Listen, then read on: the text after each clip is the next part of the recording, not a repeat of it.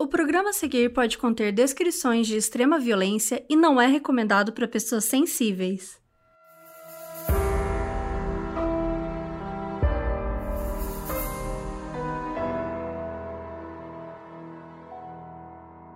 Oi Brasil, eu sou a Carol Moreira. E eu sou a Mabê. E hoje a gente vai falar de um caso antigo, mas que tem chamado atenção recentemente porque virou um filme. A gente vai contar a história do Arnie Cheyenne Johnson, um homem que, após presenciar o exorcismo de uma pessoa próxima, começou a ter comportamentos inexplicáveis. Ele cometeu um crime e foi a julgamento, usando a justificativa de que foi possuído por um demônio.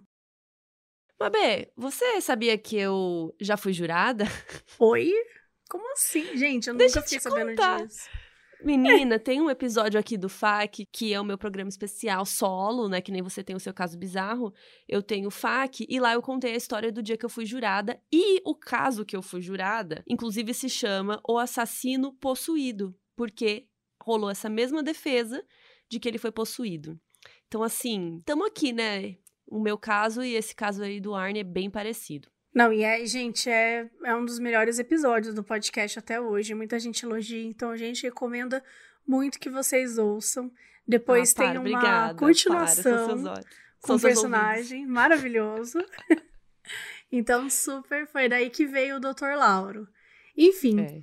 e essa história de hoje que a gente vai contar serviu de base para o filme Invocação do Mal 3, A Ordem do Demônio, The Devil Made Me Do It, que fica me fazendo lembrar a música da, da Taylor Swift. Make Me Do It, é isso? Ah, tá, só faltou o capeta no meio. É, Mas a assim, Taylor Swift gente. tirou o capeta. É, tá Ah, não, tudo Look certo, What mas- You Made Me Do, tem nada a ver. Ah, é, não tem nada a ver. Parabéns. Parabéns. Mas ó, antes da gente entender o julgamento, o que, que aconteceu, essa justificativa aí, a gente precisa contar toda a situação que levou até esse julgamento, o que inclui uma família supostamente atacada por uma entidade demoníaca. Com vocês, a história de Arne Cheyenne Johnson.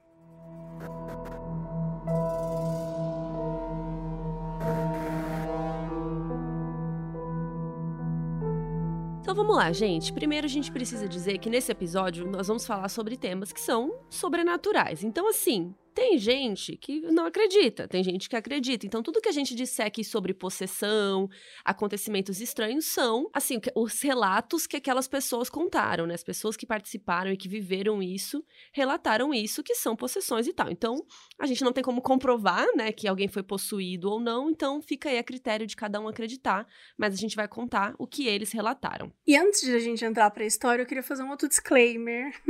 queria Hum. falar, na verdade, sobre o episódio anterior, o Baby God, uns episódios dos O anteriores. Deus dos bebês? É, o episódio 74.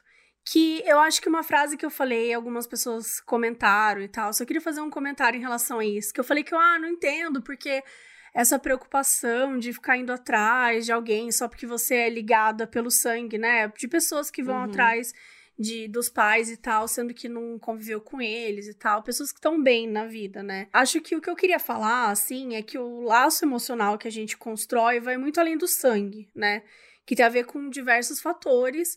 Só que eu acho que eu fui um pouco insensível, porque pra mim é meio fácil falar, porque eu nunca vivi nessa situação. Então, várias pessoas mandaram relatos e tal, de pessoas que, enfim, iam atrás porque era importante pra elas, ou iam atrás porque precisavam saber de alguma doença, que era importante saber, sabe, da parte se tinha vindo da onde e tal, até por uma questão médica. Mas, de qualquer maneira, eu queria pedir desculpas mesmo, porque realmente acho que foi importante, sabe? Conhecer o lado do- de vocês, assim, conhecer um pouco a história de vocês e ver que a forma que eu falei tava meio equivocada. É, que eu acho que o que você quis dizer é que uma coisa importa mais que a outra, né? Quem a gente vive, quem a gente tá junto, quem nos dá carinho, quem cria, né? Exato. Quem cria e tal, vale muito mais do que uma pessoa aleatória que você nunca viu, enfim. Mas é, eu entendo que às vezes a forma que foi dita, né, pode parecer isso, mas então é legal realmente a gente fazer aqui uma retratação, né? Fazer um... É, deixa claro, fui meio insensível, mas é isso. Eu acho que foi des- insensível, mas tá bom. Entendi. Entendi, entendi. Mas é isso, agora bora, bora falar do Arne. Então, o Arne Cheyenne Johnson, ele nasceu lá em janeiro de 62, no estado de Connecticut, nos Estados Unidos. Ele é o filho primogênito de Mary Johnson, que além dele, teve outras três filhas. E a Mary foi abandonada pelo marido quando o Arnie ainda era pequeno e tal, então ela teve que cuidar dos quatro filhos sozinha desde sempre. E por causa disso, e por ele ser o mais velho e tal, o Arnie sempre teve um sentimento de responsabilidade de ser o homem da casa. Desde os 10 anos, mais ou menos, ele já trabalhava para ajudar no sustento da família. E a Mary era faxineira no hotel Holiday Inn, enquanto o Arnie trabalhava como paperboy, que era aquelas crianças que recebem trocados e tal para entregar jornal de bicicleta. E a Mary, ela ia para o trabalho andando, então todo dia ela acordava super cedo e andava quase 5 quilômetros até chegar no hotel. E o Arnie, nessa época, ele conseguiu juntar 250 dólares e comprou um carro velho para a mãe, para ela não precisar andar tudo aquilo. No segundo ano do ensino médio, ele já tinha lá uns 16 anos. E aí, o Arnie largou o colégio para poder ajudar mais em casa e focar no trabalho. Já na adolescência, ele conheceu aquela pessoa, aquela mulher que seria o amor da vida dele, que era uma jovem chamada Debbie Gladstone que era oito anos mais velha que ele. A Deb alugou um quarto na casa dos Johnson, né, na casa da família dele, que a mãe dele, a Mary, disponibilizou para ajudar no aluguel. Só que aí, né, Arnie e Deb se apaixonaram. E a família Gladstone, que é a família da Deb, era formada pelos pais dela, o Carl e a Judy, aí a Deb, que era a filha mais velha, e ela ainda tinha três irmãos mais novos: o Alan, o Carl Jr., eu amo que um filho do nada já teve um filho, não foi o Júnior, e daí no meio você põe o filho de Júnior, mas beleza. Então ela tinha três irmãos: o Alan, o Carl Jr. e o David, que é o caçula e que vai ser importante. Então aí o caçula David é importante. Então tá. E a Deb, além disso, ela também já era mãe. Então ela teve um filho na adolescência e o pai do bebê era um cara com quem ela saía. E, né, aquela coisa, ele não quis nada com o filho. E o nome desse filho dela do filho da Deb é Jason. E aí, em 1980, o Arnie estava com 18 anos e a Deb com 26. Nessa época, a Mary, a mãe do Arnie, estava com câncer no cólon e a doença atingiu ela em cheio, ela ficou muito fraca e tal. E o casal, o Arnie e a Deb, decidiram que era o momento certo para irem para um lugar melhor e mais tranquilo para cuidar dela. Então, eles passaram alguns meses procurando e encontraram uma casa para alugar em Newtown, que era colada ali em Brookfield. E essa mudança também ia fazer muito bem para o próprio Arnie, porque ele odiava a violência da cidade, né? Ele queria ficar num lugar mais vibes, mais de boa. E aí tava tudo organizado, eles iam se mudar no dia 2 de julho, tudo ok. Mas uma coisa inesperada interrompeu a mudança dos sonhos.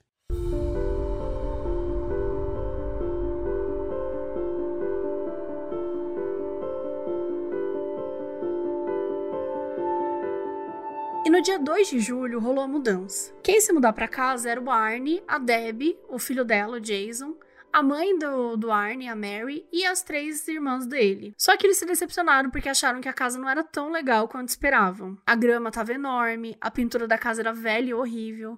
E a área externa era um pouco assustadora. Mas eles passaram por cima disso e pensaram: ah, beleza, vamos fazer uma reforma e tal, e depois fica tudo do jeitinho que a gente quer. Mais tarde, a Judy, que é a mãe da Deb, apareceu com os outros três filhos para ajudar a organizar a casa. E a Deb deu pro irmão caçula, o David, a tarefa de olhar todos os armários da casa, né, e ver se tinha alguma coisa dentro e tal para ser jogado fora. Ele tinha 11 anos. Então ele subiu, só que depois de um tempo ele desceu com uma cara de medo, falando que ele queria ir embora. Ele saiu de casa e ficou esperando no jardim até a hora de ir embora. Nenhum dos adultos se importou e tal, achavam que ele só estava arranjando uma desculpa para não ajudar na arrumação. É, eu faria o mesmo. Só que, mais pro fim da tarde, a Deb ficou pé da vida porque toda hora encontrava um defeito a mais na casa, né? Então eles iam fuçando, aí ia lá, putz, tem uma gota de água aqui, uma goteira no quarto. No quarto também tá com um colchão de água, e os proprietários falaram que não vai ser tirado hoje. Aí a Deb falou: Porra, mas onde que eu vou dormir então? Não tem como eu botar minha cama aqui, caceta não vou dormir aqui hoje. Enfim, virou uma confusão. E aí, por causa disso da cama, né, a Deb falou: não vou dormir aqui nessa cama dos outros, enfim. Vou voltar para casa dos meus pais, né? Então, todos eles voltaram para casa da família da Deb, lá dos Gladstone. E aí, o David, o irmão dela mais novo, o menininho, ele ficou muito estranho. Ele era super falante, super, sabe, feliz. Só que ele tava todo quieto, emburrado. E aí, de noite, o outro irmão lá, o Alan, ficou conversando com o David, né? Putz, o que que rolou e tal. E aí, o David contou que quando ele estava na casa lá mais cedo, ele foi no quarto do colchão de água e quando ele estava olhando a janela, alguém empurrou ele no colchão. Ele disse que viu um homem velho com cabelos brancos e roupas maltrapilhas. E ele disse que esse homem era semi-transparente. Bacana, ele era um fantasma.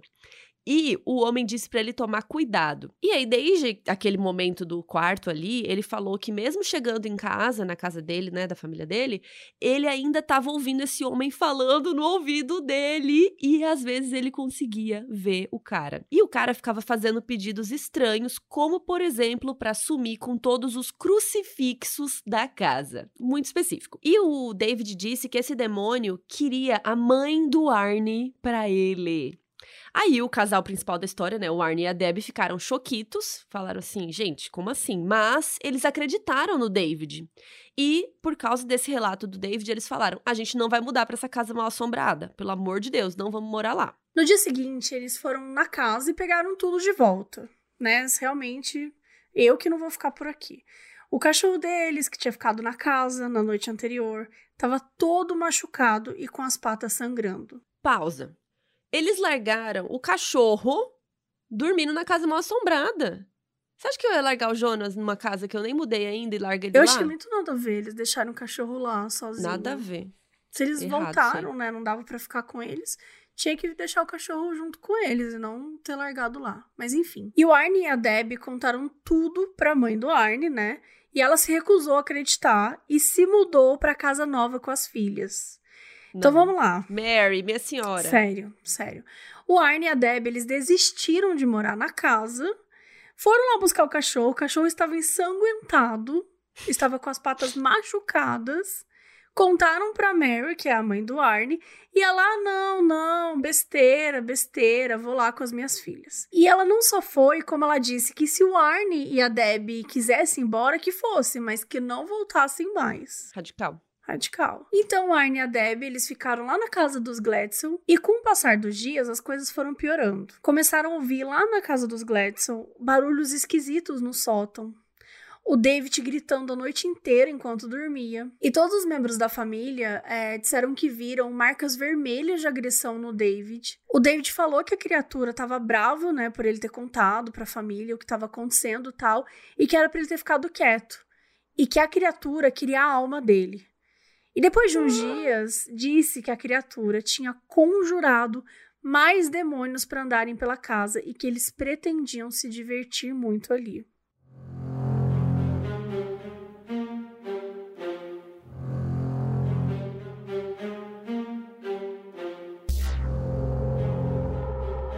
Depois de 11 dias, é óbvio que essa situação estava insustentável para eles. Um dia disso já é horrível. Imagina 11 dias disso. Do capeta trazendo a turminha para passear na sua casa. trazendo outros demônios. Enfim, eles foram procurar alguém que pudesse ajudá-los, né? E a Judy, a mãe da Deb, foi falar com o padre, porque lembrando que a Mary estava lá morando na casa uma assombrada de boa, né? A Mary tá sussa. Mas a mãe da Deb, que estava morando na casa com o David lá chorando a noite inteira, foi atrás de um padre. Só que o padre ficou super assustado com a bad vibes da casa, com a energia e recomendou um casal de investigadores que eram especializados nesse tipo de caso. Então, no dia 13 de julho, a Judy conseguiu o contato e ligou para Ed e Lorraine Warren. Sim. Sim! O casal de caça-fantasmas mais famoso do universo do planeta, que inclusive é super famoso pelo caso da boneca Annabelle e o caso de MTV. E a gente vai ter conteúdo extra no Catarse explicando mais sobre esse casal maravilhoso. Para quem não sabe, o Catarse é a nossa plataforma que quem quiser ajudar o Modus aí com uma graninha, nós estamos aceitando e em troca a gente dá episódios especiais para vocês, tá bom? E o extra desse episódio vai ser sobre a história e algumas investigações dos Warren e a gente vai deixar o link na descrição para quem quiser se inscrever. Então, voltando, né? O Ed, o, o homem do casal, ele era demonologista, ou seja, ele era especializado no estudo de forças sobrenaturais. A demonologia é como se fosse uma matéria, assim, um campo dentro do campo da teologia. E, obviamente, não é ensinada em qualquer universidade, né? Tem instituições específicas para estudar isso de forma acadêmica e a maioria delas fica, sabe onde? No Vaticano, lá em Roma. Já a Lorraine, ela era clarividente, ou seja, ela conseguia sentir a presença de espíritos e outros seres aí, né, estranhos. Então ela já tem uma parte mais que ela sente o sobrenatural mesmo. E para sorte da família Gladstone, eles moravam em Connecticut, bem perto até da cidade deles. Então lá foi a mãe da Deb, né, a Judy, foi falar com eles e na mesma noite eles foram para lá. Isso que é eficiência, gente. E nessa época os Warren já tinham décadas de experiência. Os dois tinham 53 anos de idade já. E aí os Warren entrevistaram todos os membros da família e eles acreditaram sim que se tratava de uma possessão demoníaca. E a Deb contou para eles que oito anos antes ela tinha encontrado o quê, gente? Um tabuleiro Ouija e usar aquele tabuleiro que eu mostrei, que eu tenho aqui em casa, né? Eu tenho uma tábua. Tem umas letrinhas. Que tem umas letrinhas e tal. E que o espírito que mexe as letrinhas. E, exato, não é você que tá fazendo as letrinhas, gente, é outra coisa. E que ela usava ele para fazer perguntas sobre o futuro. E todas as respostas aconteciam. E ela ficou tão assustada que ela jogou esse tabuleiro fora, assim, um tempo depois. E os Oren, eles consideraram que ela usar esse tabuleiro foi o que criou essa conexão entre a família e o mundo dos espíritos. Como se a Deb tivesse dado permissão para os seres sobrenaturais interagirem com eles. Como se ela tivesse aberto uma porta, entendeu? E falasse assim, galera, passa aqui Entra. agora. Entra Gente, aí. não brinquem com isso. Não brinquem não com brinca. esses tabuleiros. Pra que isso, meu Cristo? Ai, não. mas eu não acredito. Ah, eu acredito. Na dúvida. Não brinca. Não brinca. Não brinca. É, é melhor é isso. não. Fica a dica. Vamos adicionar isso como uma regra aqui do Modus. Não faça teste de polígrafo, não fale sem seu advogado e não brinquem de tabuleiro de espírito. Obrigada. É, e na dúvida, não abre a porta pro demônio. Acho que pode ser isso. essa também. Tá bom, e eles acharam que por causa disso e tal, quando o David topou lá com o espírito na casa que a Mary tava morando.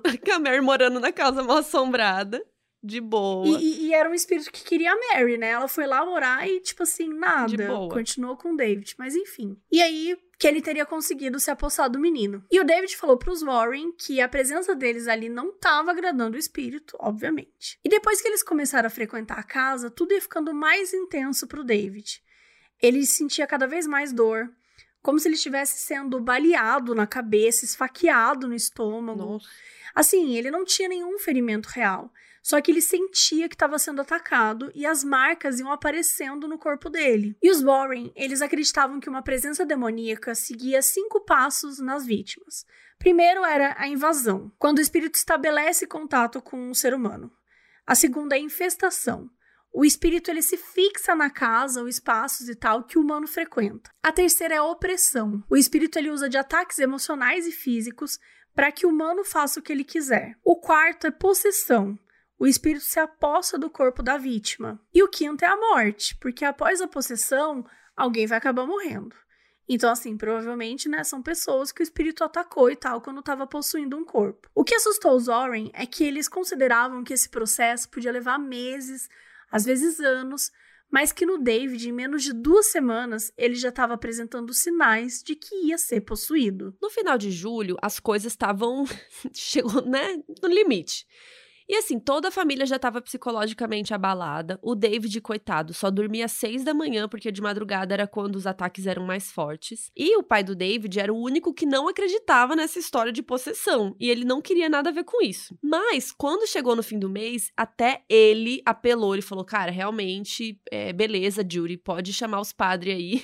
tá tudo bem, porque nem ele aguentou. E por uma semana, todos os dias, pelo menos um padre ia na casa, rezava e conversava com o David. Até que no dia 6 de agosto, o David ficou muito alterado, ele atacou a mãe fisicamente, começou a falar. A alma do David se foi. Esse corpo pertence a mim agora. Apavorada, a mãe do David ligou para os Warren e eles foram correndo ver o que estava rolando. E eles chegaram lá e eles constataram que realmente o David estava possuído. E ele ficou assim por um tempo, ficou possuído e daí ele voltou ao normal. E aí, os Warren falaram: bom, chegou a hora dele ser exorcizado, né? Exorcismo é aquele ato de tirar o bicho do corpo. Mas, gente, para realizar um exorcismo, não sei se vocês sabiam, mas assim, é preciso de muita burocracia. Se liga. Ainda bem, né? Bom, tiveram que requisitar a permissão de um bispo, mandar uma gravação e tal, provando que o David falou uma língua morta, né? Tipo latim e tal. Uma, uma língua que não existe mais. E uma gravação provando que manifestou poderes sobrenaturais. Um monte de coisas, assim. E por causa disso, conseguiram primeiro uma autorização só para uma missa.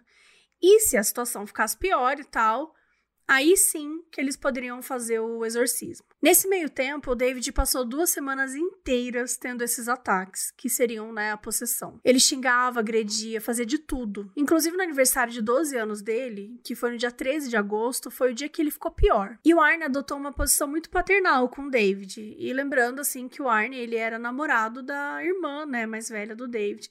E o David tinha 11 anos, tal, enfim, nessa hora já tinha 12, mas ainda era novinho e tal. Então era uma pessoa que queria muito protegê-lo, Arne. Tanto que quando foram definir o padre para o exorcismo, foi o Arne que foi resolver tudo e tal, assim como o porta-voz da família. Ele não tinha medo da suposta criatura que estava possuindo David, sabe? Ele gritava, brigava, ameaçava lendo trechos da Bíblia, apontando cruzes para ele. E uma coisa que o Arne sempre fazia era chamar a criatura de covarde por ter se apossado de um garoto. Finalmente, no dia 20 de agosto, foi realizada uma missa coletiva que contou com quatro padres reunidos em torno do David, além da presença do casal dos Warren e da família. E depois dessa missa, o David ficou melhor por um tempo, mas de novo ele foi perdendo o controle. Então, eles tiveram que realizar o exorcismo. Gente, foi tão complicado que eles precisaram fazer três exorcismos para lidar com a situação. Um no dia 2 de setembro, um no dia 8 e um mais tarde, na madrugada do dia 8 para o dia 9. Todos esses com a presença de quatro padres e o casal Warren. E esse último da madrugada foi o mais tenso. Ele ficou a madrugada inteira xingando os padres, cuspindo, ameaçando todo mundo de morte. Foi bem pesado. Foi preciso a família quase toda para segurar o David. E a pessoa que o David mais ameaçava era o Arne.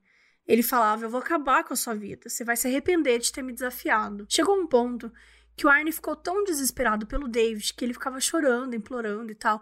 Por favor, deixa ele em paz, me possua ao invés de possuir ele. Ficava pedindo coisas assim. E finalmente, no amanhecer do dia 9, os Warren e os padres constataram que tinham conseguido se livrar da entidade. Imediatamente, o David voltou a se sentir melhor, mais alegre, menos aflito, ele mudou do nada. Até aí, tudo bem.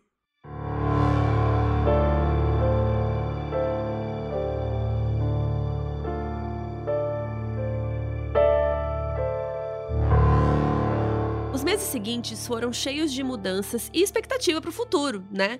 O Arne até conseguiu um emprego como arborista, que é uma pessoa que é especializada em árvore, assim, né? Sobe na árvore, estuda a estrutura, como cuidar dessa árvore. Meio que um jardineiro de, de árvore. Jardineiro de árvore. Um jardineiro especialista em árvore. Enquanto isso, a Debbie arrumou um trabalho num canil de Brooksfield, pertinho da casa dela, da família Gladstone, lá onde eles estavam. E o dono do canil chamava Alan Bono. Era um homem de 39 anos que tinha passado os últimos 17 anos na Austrália. Então ele tinha voltado para os Estados Unidos para administrar o canil do irmão dele. Só que ele era super bom de negócio e tal, mas ele era péssimo com os cachorros. Então, quando soube que a Deb tinha experiência, ele contratou ela e ele disse que alugaria um apartamento grátis para a família dela do lado do canil. Inclusive, na minha opinião, ele colocou ela para morar lá perto para ficar explorando ela mais tempo, sabe? Porque aí ela acorda e já tá lá, né? Já tá lá no canil, já tá lá trabalhando trabalhando. É tipo home office. Você trabalha muito mais porque você mora no seu trabalho. Ou office home hoje em dia, né? A gente trabalha na nossa. É, enfim. Aí a Debbie aceitou, ela amou a ideia do AP, tudo. E aí foi ela, o Arne, o namorado, e o filhinho dela, o Jason. E eles se mudaram da casa da família dela, né, dos Gladstone, e mudou para esse AP aí. E como estavam os dois empregados e não precisavam pagar o aluguel ainda, eles começaram a juntar dinheiro para casar, gente. O grande sonho do casal, eles estavam planejando. Ia ser no ano seguinte, na primavera, né, lá dos Estados Unidos, tipo entre março e junho. Só que em outubro, coisas estranhas voltaram a acontecer. O David, né, o menino que tinha sido possuído, contou para Judy, que é a mãe da Debbie, que tinha voltado a ver as entidades na casa. E todos os membros da família começaram a ter pequenos comportamentos diferentes de vez em quando. Então, assim, do nada alguém ficava super violento e grosseiro, depois parava. Então, não necessariamente é uma assombração, né? Isso pode acontecer por qualquer motivo, assim. É uma coisa meio normal. Só que o Ed Warren, ele pensou que o exorcismo tinha tirado a entidade do David mas deixado ela livre para possuir quem quisesse. E durante o resto de, do, do, de 1980, a Debbie afirmou que o Arnie foi possuído quatro vezes, a maioria delas por um minuto só, e que a quarta vez teria durado cinco minutos. Diz que ele ficava com um olhar meio vazio e grunhindo, com uma voz estranha que não era dele. E lembram da mãe do Arnie, a Mary? Né, morava naquela casa maluca e tal, com as três filhas, nanã. Então, a Mary e as filhas começaram a passar por várias coisas esquisitas. Até agora elas estavam de boaça, estavam tranquilinhas. Mas aí, nesse momento, elas começaram a passar por coisas esquisitas. Aqueles lances que a gente vê em filme de terror, sabe? Portas fechando, vozes, etc. Então, em outubro, ela resolveu finalmente sair daquela casa com as filhas. E a última vez que a Debbie achou que o Arne tinha sido possuído foi em outubro quando eles tinham visitado a casa. Mais meses passaram e agora a gente chegou em 1981. O Arnie já estava com 19 anos, ou melhor, ainda estava, porque ele é super novinho. E em 15 de fevereiro, as três irmãs dele, filhas da Mary, que morava na casa mal assombrada, foram passar uns dias no AP dele com a Debbie. E assim, a gente não vai ficar falando o nome das três, porque senão vai ficar uma grande confusão. Então vai ser a irmã mais velha, a do meio e a mais nova. Então a irmã mais velha tinha 15 anos e a mais nova tinha 9, tá? Só pra vocês terem uma ideia. Então, na manhã do dia 16 de fevereiro, era uma segunda-feira, e o Arne acordou cedo para ir pagar os boletos, né? Ele era cringe, ele tinha que trabalhar. Mas do nada, quando ele estava se arrumando, ele começou a se sentir mal. Ficou com uma dor no estômago, uma dor de cabeça super forte, e aí ele falou: "Cara, acho que eu não vou trabalhar não". Ele ligou lá, né? Falou: "Não vou trabalhar hoje, não tô muito bem". Aí a Deb deu para ele uns remédios e tal, e ele foi melhorando. E aí a Deb saiu para trabalhar lá no canil, que era ao lado, né? E levou as três meninas pro canil, né? Pra elas verem os cachorros, aquela coisa. E o chefe dela, o Alan, ele conheceu as meninas e chamou todos para almoçar com ele. A Deb, o Arne e as três irmãs. E ele era um cara bem solitário e tal, ele não era casado, nem tinha muitos amigos. Então, sempre que podia, ele convidava pessoas para almoçar e se oferecia para pagar tudo. Era um jeito que ele achava e tal que as pessoas iam gostar dele. E ele também era alcoolista. E naquele dia ele começou a beber vinho branco, era 11 da manhã e não parou mais. E todos almoçaram num restaurante ali perto e tal, e depois cada um foi fazer suas coisas. Quando deu umas quatro da tarde, a mãe da Debbie começou a ligar para ela de meia em meia hora, dizendo que sentia que alguma coisa estranha ia acontecer, implorando para a filha ir para casa dos Gladson, para casa dela. Do nada. Para ficar todos juntos, do nada. E a Debbie também estava com um pressentimento estranho aquele dia.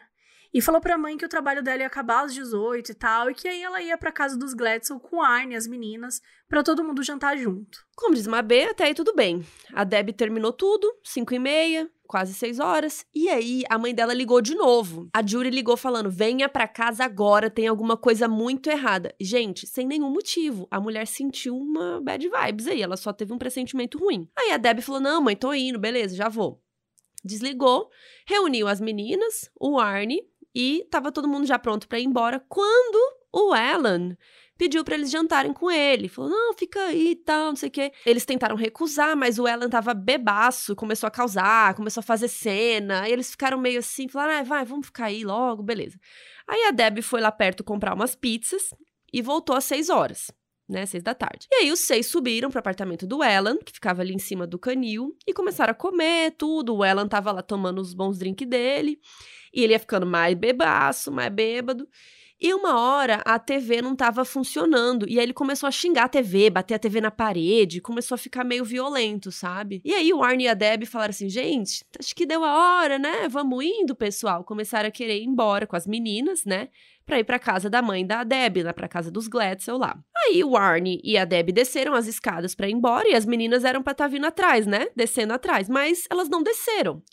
Quando eles chegaram lá embaixo, a Deb já tinha aberto a porta pra rua, assim, e o Arnie começou a encarar ela de um jeito estranho e começou a falar com uma voz que ela disse que não era a voz dele. Do nada e super rápido, o Arnie jogou a Debbie no chão e começou a chutar ela várias e várias vezes. No estômago, no peito e na cabeça. Ele só parou quando a irmã mais velha, de 15 anos, apareceu lá no topo da escada gritando: Gente, ele não quer deixar a gente sair. E a Debbie levantou e o Arnie começou a olhar em volta com uma cara de confuso.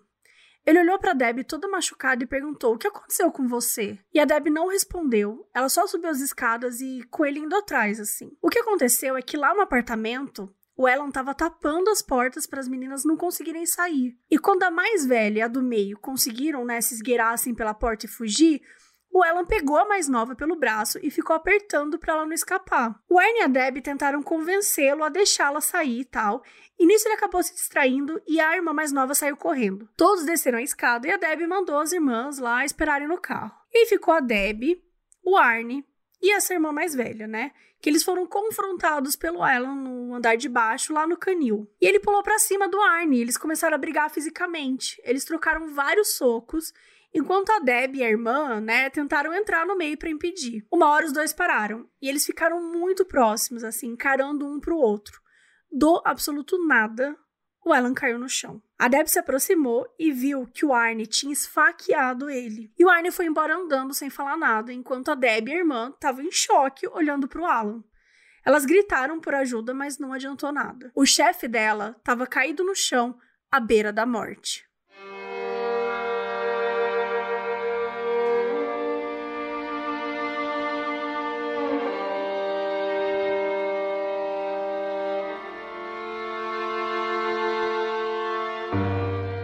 Enquanto esperava a polícia e os paramédicos chegarem, a Debbie ligou para a mãe e contou que tinha acontecido um esfaqueamento. E aí no telefone, a Deb ouviu o irmão dela chorando lá na linha, perto da mãe dela, sabe? Tipo, a mãe dela tá no telefone e o menino do lado, o David chorando e falando: Ele fez isso, foi ele, foi ele.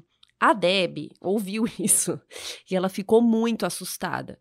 Ela nem sabia se o Arne tinha uma faca, tipo, de onde que, né, tinha essa faca. Ela não viu o esfaqueamento em si, ela só viu o Alan caindo no chão. Os paramédicos chegaram e levaram ele correndo para o hospital e lá os médicos tentaram fazer uma ressuscitação cardiopulmonar nele, mas não conseguiram. E o Alan foi a óbito às 7h39 da noite. Ele foi esfaqueado cinco vezes, quatro feridas profundas no peito e no abdômen e uma ferida de raspão no ombro. Enquanto isso, o Arnie estava vagando por aí, estava perdidaço, sem saber para onde ir. A polícia colocou uma descrição dele no rádio e aí o motorista da ambulância que tinha acabado de deixar o Alan no hospital ouviu e ele estava voltando pela rodovia e viu o Arnie andando sem rumo na rua. E aí o motorista parou, foi falar com ele e o Arnie só falou assim: "Por favor, me ajuda, me ajuda". Aí o motorista ligou para a polícia, que foi lá, levou o Arnie para a delegacia e o Arnie já foi algemado. Os policiais falaram que o Alan estava morto e que ele agora estava sendo acusado de assassinato. E o Arnie não, não, fez nada, ele só ficou ali com cara de perdido, balbuciando algumas palavras, assim, ele estava passado. 20 minutos depois, eles repetiram que o Alan estava morto. E dessa vez, o Arne já tinha, né, recobrado mais a consciência. Ele começou a falar que não foi ele, que ele era amigo do Alan tal, e que ele jamais o mataria. E ele ficou negando, negando a noite toda. Diz que a última coisa que ele se lembrava é deles esperando a Deb voltar com as pizzas, e depois disso tudo era um grande borrão. A Deb e as três irmãs foram levadas para a mesma delegacia para dar o depoimento tal sobre o que tinha acontecido. Lembrando que a Deb e a irmã mais velha estavam lá na hora, né? elas viram o que rolou. Só que elas não viram o Arne esfaqueando exatamente. E as duas mais novas tinham ido lá pro carro e tal, elas não viram nada. Mas mas tá, as quatro deram seus relatos e foi uma sucessão de erros. Primeiro que não tinha nenhum advogado lá. Gente, não fale com a polícia sem a presença de um advogado. A gente já explicou isso para vocês. Elas não ouviram a gente, elas não ouviram o modus operandi. Não falem com a polícia sem o advogado. Então, assim, só um policial ficou lá escrevendo os depoimentos, não tinha outro acompanhando. E o que estava anotando nem gravou os depoimentos. E o policial escreveu basicamente qualquer coisa, assim, que não era exatamente o que elas estavam depondo. Por exemplo, a Deb e a irmã mais velha repetiram várias vezes que elas não viram a faca em si, que elas não viram Arne especificamente golpeando, sabe, com a faca. E aí o policial lá escrevia, elas viram o esfaqueamento acontecer. E pior, o policial fez a irmã do meio e a mais nova, que eram crianças, assinar um documento dizendo que viram o Alan sendo esfaqueado, sendo que elas não estavam nem lá na hora. E como elas eram pequenas, elas não entendiam né, o que, que ela estava assinando. Então, gente, foi muito absurdo.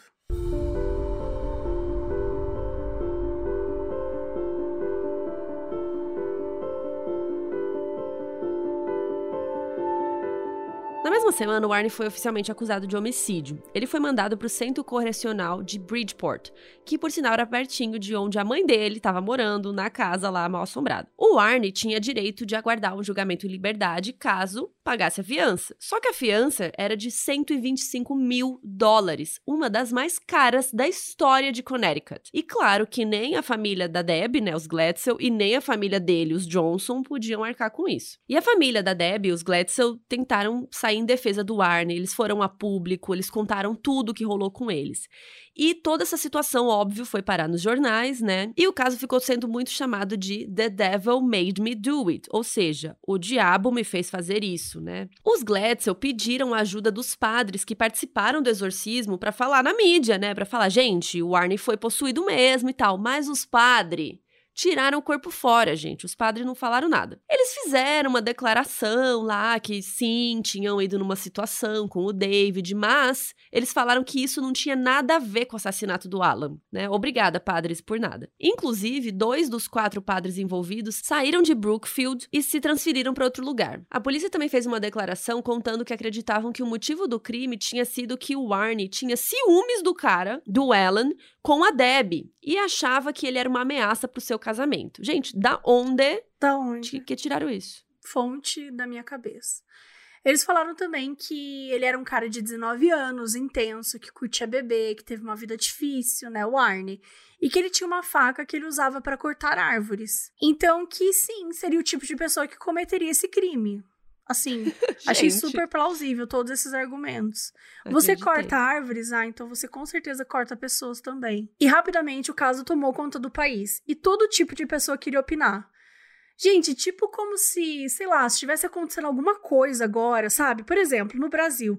Vamos supor que tem alguma coisa agora no, no Brasil acontecendo que todo mundo quer opinar sem saber o que tá acontecendo, sabe? Tipo, dar diagnósticos, falar o que aconteceu. Exemplo, sei lá, assim, uma hipótese. Então foi isso que estava acontecendo. O caso tomou conta do país e todo mundo queria opinar. Apareceram vários médicos, psicólogos, entusiastas do oculto, né, querendo opinar e entender o que estava acontecendo. Teve até um mágico profissional querendo analisar que ilusões de óticas e truques poderiam ter sido usados para simular uma possessão. Ai, gente. Gente, diferentes profissionais deram vários diagnósticos, tanto para o Arne quanto para o David, que incluía histeria, esquizofrenia, bipolaridade, psicose. Foi dito que os Gladstone tinham uma histeria coletiva e que uma coisa que fez muita gente, né, até achar estranha a história da possessão é que eles não tinham levado o David em psicólogo nem psiquiatra para ver o que estava acontecendo com ele. E a família Gladstone, eles continuaram a visitar o Arne nos finais de semana e acreditavam nele, incluindo a Deb eles não terminaram em momento algum. E o Arne e a Deb trocaram cartas e tal, e o Arne demonstrava muita preocupação. E ele escrevia pro David continuar estudando e orando que nada de ruim ia acontecer com ele. E falava que tinha muita saudade de todos os Gladsons e pedia para visitarem ele sempre que possível, porque ele estava super solitário. Depois que o Arne foi detido, o Ed e a Lorraine Warren continuaram dando suporte para a família Gladstone, tanto publicamente quanto indo lá, fazendo companhia e tal. Em julho, o Ed e a Lorraine foram ao Canadá conversar com um antigo amigo padre. E esse padre se ofereceu para fazer um exorcismo final no David, para ter certeza que esse negócio nunca mais ia rondar a família deles. Exorcismo final, adorei, sério. É, quase o nome de um filme, né? E o padre também criou uma teoria de que os Gladstone foram amaldiçoados por outra família de amigos deles de Nova York que secretamente seriam satanistas. Claro. E assim, gente, fonte, vozes da cabeça do padre, Sim. né? Nada a ver. Enfim, esse exorcismo acabou acontecendo no dia 7 de novembro de 1980 ainda, e depois disso, realmente, a família não teve mais experiências com o sobrenatural. Enquanto isso, o julgamento do Arne tinha começado oficialmente no dia 28 de outubro, no Tribunal Superior de Danbury. E as coisas não estavam muito boas para ele. O advogado do Arne tinha conhecido ele por causa de notícias, né, e tal, e acreditou que ele realmente tinha sido possuído e se ofereceu para defender ele de graça. Gente, praticamente o doutor Lauro, doutor Lúcio, lá do episódio do assassino possuído. Gente, se você não sabe essa referência, você tem que ouvir todos os facs que eu conto da jurada, que eu conto do assassino possuído e que eu entrevisto o próprio doutor Lúcio, doutor Lauro, tá? Por favor. Que era o defensor público do caso que eu julguei. Então, um pouco antes do julgamento começar, eles receberam uma proposta da promotoria, né, de quem acusa. E eles queriam que o Arne declarasse que foi homicídio culposo, que é quando não teve a intenção de matar, foi sem querer. E queriam que ele dissesse que a briga com o Alan saiu do controle e acabou acontecendo e acabou morrendo. E se o Arne assinasse lá falando isso, eles iam pegar mais leve com ele, com uma pena menor. Só que o Arne se recusou. Ele disse que, né, se estavam acusando ele de assassinato, que então provassem na corte que ele realmente matou. A Deb, os pais dela e tal, a mãe as irmãs do Arne, todos compareceram ao julgamento. Com meros 30 minutos, o Arne já estava perdido. Isso porque toda a defesa que o advogado preparou era baseada na ideia de que o Arne simplesmente foi possuído e não podia ser responsabilizado pelo crime. Então, quando o advogado foi fazer o discurso de abertura, ele começou com a pergunta: Vocês acreditam em Deus? E os jurados falaram que sim. Aí ele perguntou: Então vocês acreditam também no diabo? E pronto, foi isso. O juiz parou o advogado imediatamente falou que não iria permitir no julgamento nenhuma defesa de possessão. Ele falou que seu advogado queria dizer que o Arne não estava nas próprias faculdades mentais durante o crime, que ele tivesse preenchido os documentos necessários para uma defesa relativa a isso, né? Crimes que envolvessem irregularidades mentais. Falou que não existia precedente legal na lei dos Estados Unidos que permitiria uma defesa de possessão com zero respaldo científico. E adivinha, o advogado do Arne não tinha se preparado para essa possibilidade. Ele só tinha pensado na questão da possessão. Então ele não sabia o que fazer sem esse argumento. Gente. Ai, gente, cadê o doutor Lauro? Cadê o doutor Lauro? Sinceramente. Sabe? Ele teria resolvido. Teria, porque no meu julgamento que eu participei, todo mundo, o juiz aceitou. A juíza, no caso, aceitou essa teoria. É que já tinha algo, talvez, precedente também, né? A gente tá falando. Que foi de... esse caso aqui, por exemplo. Mas não tinha, né? O, o Lúcio falou lá no tribunal. Ele falou: gente, eu nunca vi isso, eu nunca nem sei como que eu vou fazer isso aqui, mas é porque é o que eu acredito. Sim. Então, realmente, esse advogado aí, ó, fraco. E aí ele começou a falar que a possessão tinha afetado a intenção de cometer o crime e que se não levasse isso em consideração, então o Arne estava tendo o direito dele negado. Só que não rolou e o juiz mandou a acusação prosseguir com o julgamento. É, não estava fácil ali e a promotoria fez a acusação formal de que o Arne matou o Alan de maneira premeditada, sob o efeito de álcool, já que ambos tinham bebido naquele dia. Durante a primeira semana do julgamento, eles trouxeram várias testemunhas que eram especialistas, né, incluindo médicos, peritos, toxicologistas, policiais e tal. E aí ficaram uns buracos no caso. A faca do Arne tinha aparecido ao lado do corpo do Alan, realmente, mas não tinha impressões digitais na faca. Vocês têm noção? E ninguém tinha literalmente visto o esfaqueamento. Ninguém viu. O Arnie estava realmente muito próximo do Alan, mas não tinha uma gota de sangue na roupa ou nas mãos do Warney. E por último, o sangue na faca era do tipo O, que realmente era o tipo do Alan, mas os testes não tinham conseguido identificar como sendo o exato sangue do Alan, mas assim, né? Provavelmente era. Então, a acusação não estava conseguindo provar realmente uma conexão física que o Warner tinha cometido. Sendo assim, na segunda semana do julgamento, eles trouxeram somente as testemunhas do crime. E apesar da Debbie ter sido a pessoa que mais viu tudo, não chamaram ela. Por quê? Quê, né? Porque ela não ia falar que viu, porque ela não viu. Chamaram só as três irmãs do Arne. E as três irmãs ficaram falando que não viram o esfaqueamento. Inclusive, duas delas falaram: eu nem tava lá na hora, eu não tava lá embaixo, eu não vi, não tinha como eu ver se eu não tava. E aí a promotoria falou assim: mas você pode ser acusada de perjúrio, Amore.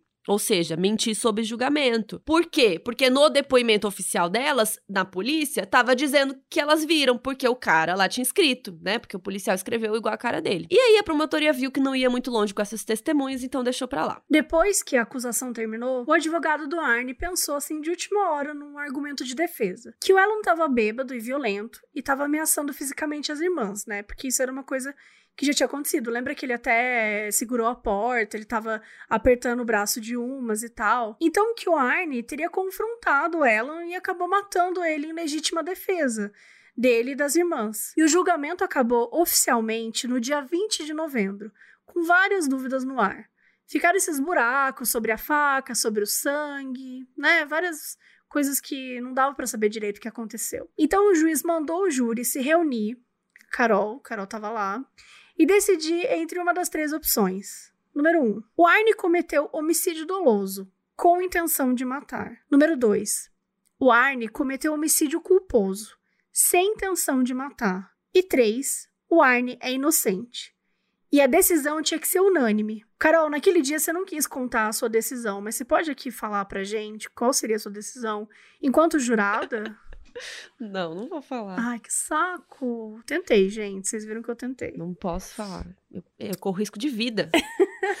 é perigoso. É perigoso. Enfim, o júri ficou lá, né, a tarde toda, deliberando, e eles não conseguiram chegar a uma decisão, né? Lembrando que a decisão tinha que ser unânime. Então, todos teriam que concordar com a resposta. E era uma sexta-feira, tal, então o juiz decretou recesso e a deliberação voltou na segunda, no dia 23 de novembro. E passaram o dia inteiro novamente deliberando, conversando, olhando todos os pontos e não chegaram numa conclusão. Até que às quatro da tarde da terça-feira do dia 24, o júri chegou para o juiz e falou que não ia ter condições de chegar em um consenso de jeito nenhum. E o juiz falou que era inadmissível e que eles tinham até às seis da tarde para chegar a um veredito. Nossa, surtou, né? Tipo assim, inventa aí. Não, normalmente quando isso acontece, o caso é fechado e aí vai ter um novo julgamento, provavelmente, né? Não é assim, ah, resolve aí. Resolve aí. É, o, o juiz não queria adiar o job, ele queria que resolvesse tudo ali naquela hora mesmo. E aí, quando deu esse horário, né, tava o Arne, a Deb, as famílias todas esperando. Até que o júri apareceu e finalmente deram um veredito. O Arne Johnson seria culpado de homicídio culposo sem intenção de matar. E ele foi condenado a uma pena de 10 a 20 anos. E onde a gente pesquisou, só aponta esse número de 10 a 20, não tem assim um número exato. Foi entre 10 e 20 anos a pena dele.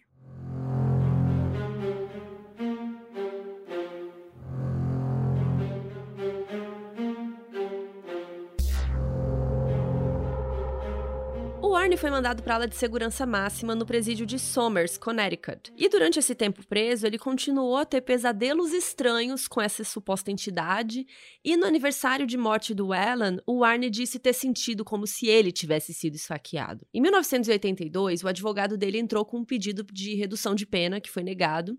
E em 83, o escritor Gerald Brittle, que inclusive escreveu um livro da Dark Side que se chama Ed e Lorraine Warren, Demonologistas, ele também escreveu um livro sobre esse caso. Ele entrevistou a família Glatzel e juntou mais de 100 horas de entrevistas gravadas. O livro foi publicado em 83 e se chamou The Devil in Connecticut, que seria O Diabo em Connecticut, e teve a Lorraine como consultora principal na escrita. O livro foi uma das bases, inclusive, para o roteiro deste episódio. E nos seus anos preso, o Arne voltou a estudar, ele conseguiu completar o ensino médio e ele continuou namorando a Deb. Eles se casaram em janeiro de 84 e em janeiro de 86, depois de quase cinco anos preso, ele recebeu condicional e foi liberado por bom comportamento. Ele saiu de lá com 24 anos. Uma das condições para ser liberado, né, de condicional, vocês sabem, é a supervisão do Estado e tal. E ele ficou sob essa supervisão até 91. Quando ele saiu, os Warren deram uma entrevista dizendo que mantiveram contato com a família e que o Arne e a Deb estavam super felizes de terem se reencontrado e que agora a família podia ter paz. Os Gladstone e o Arne decidiram sumir dos olhos da mídia, né, para viver uma vida tranquilinha. A única vez que alguém da família veio a público foi um dos irmãos do David e da Deb, o Carl Jr., que é aquele que tinha o mesmo nome que o pai, né, da Deb. E ele tinha ele era três anos mais velho que o David na época que aconteceu tudo, né? Ele tinha 14 anos e o David tinha 11. Então o Carl vivenciou tudo isso lá na casa dos Gladstone. Em 2007, com 55 anos, o Carl declarou que abriu um processo contra o livro The Devil in Connecticut, porque no livro eles vilanizavam, né, ele por ser a única pessoa da família que não acreditava na possessão do David. Ele falou que ele era a única pessoa sã da família que não ia ceder para aquela bobagem. E mesmo em 2007, né, depois de adulto, ele continuou com aquela mesma opinião e que se sentia muito ofendido por ser vilanizado. Ele diz, segundo ele, né, ele era a única pessoa que tentou proteger o David, dizendo que ele tinha uma doença mental e que a família só fez incentivar e não tentar salvá-lo. A gente não sabe se esse processo foi para frente. Todo esse caso foi inspiração para a Invocação do Mal 3, a Ordem do Demônio, que foi lançado agora no início de junho. E o diretor, né, do filme, o Michael Chaves, ele teve contato com a família ele contou numa entrevista que o Arne e a Deb nunca se separaram e que, infelizmente, a Deb morreu de câncer recentemente. E assim a gente termina essa história que até hoje tem muitas informações confusas, muitas suposições, mas que com certeza é muito marcante.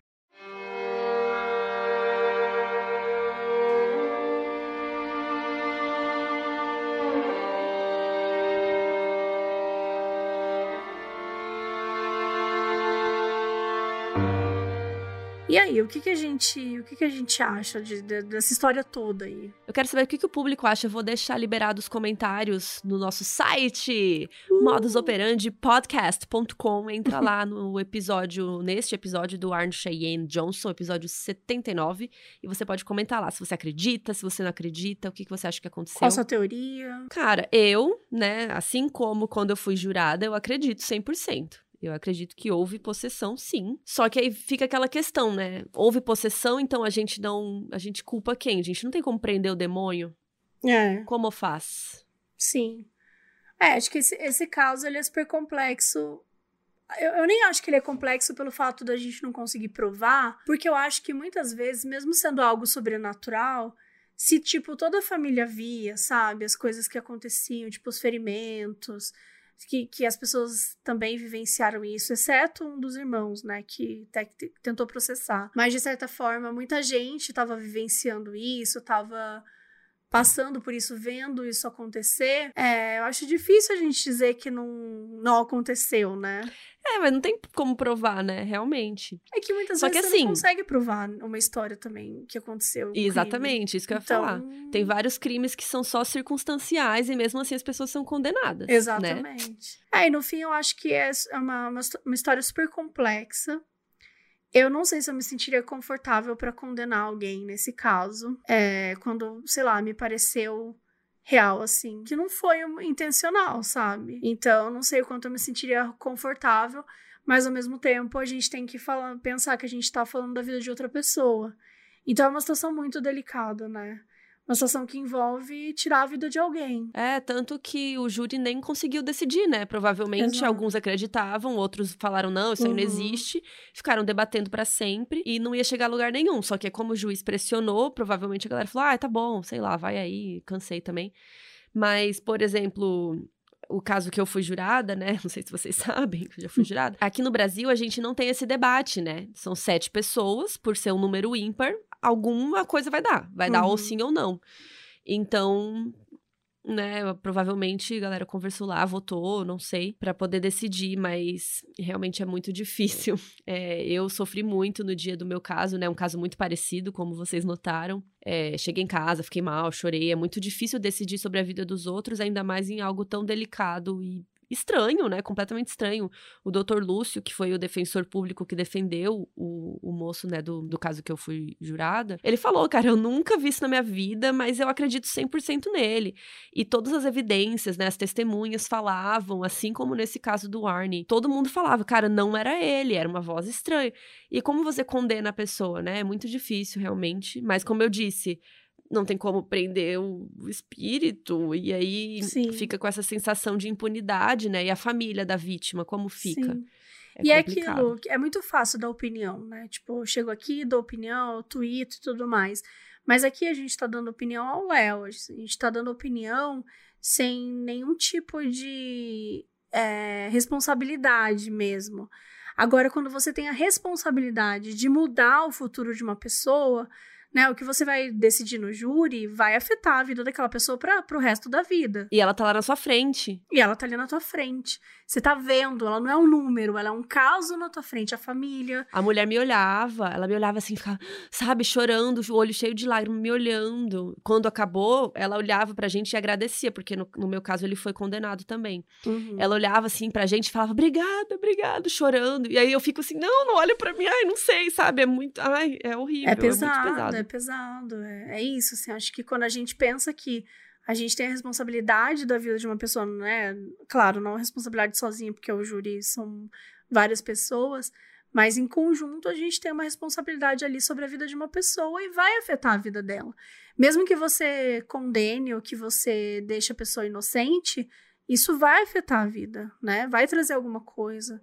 vai vai ter uma mudança ali. E essa coisa até de, de possessão que o que um dos irmãos fala que o que o irmão tinha doença mental, não me pareceu o caso aqui, mas isso é uma coisa muito verdadeira, que muitos é, exorcismos foram feitos ilegalmente com pessoas que tinham doenças mentais ou que tinham outros tipos de problemas e por ignorância da época é, acabava, sabe, machucando as pessoas, ferindo, é, fazendo rituais, fazendo, enfim, coisas com as pessoas, sendo que tinha outra forma, através da ciência, de resolver.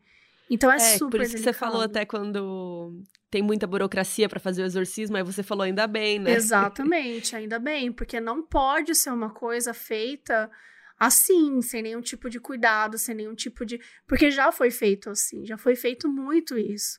Então, isso também, muitas vezes, se leva pessoas à morte e quando vai olhar, putz, essa pessoa tinha uma doença que poderia ter sido tratada pela ciência, com remédio, com tratamento, com especialistas, e foi tratado de uma forma completamente é, diferente. Então, é complicado, mas eu acredito, eu acredito sim. Acho que, tipo, de forma geral, eu acredito. Então vai lá, Operander, vai lá no modusoperandipodcast.com, comente o que você acha no, no comentário deste episódio e também, quem quiser, lá no Catarse, a gente vai esperar esse episódio soltar e no dia seguinte nós vamos soltar um episódio focado em Ed e Lorraine Warren, esse casal Sim. perfeito sobre, sobre, é, demono, sobre. Eu ia falar que eles são sobrenaturais, mas eles não são. Eles lutam contra o sobrenatural. E assim a gente termina essa história que até hoje tem muitas informações confusas, muitas suposições, mas com certeza é muito marcante.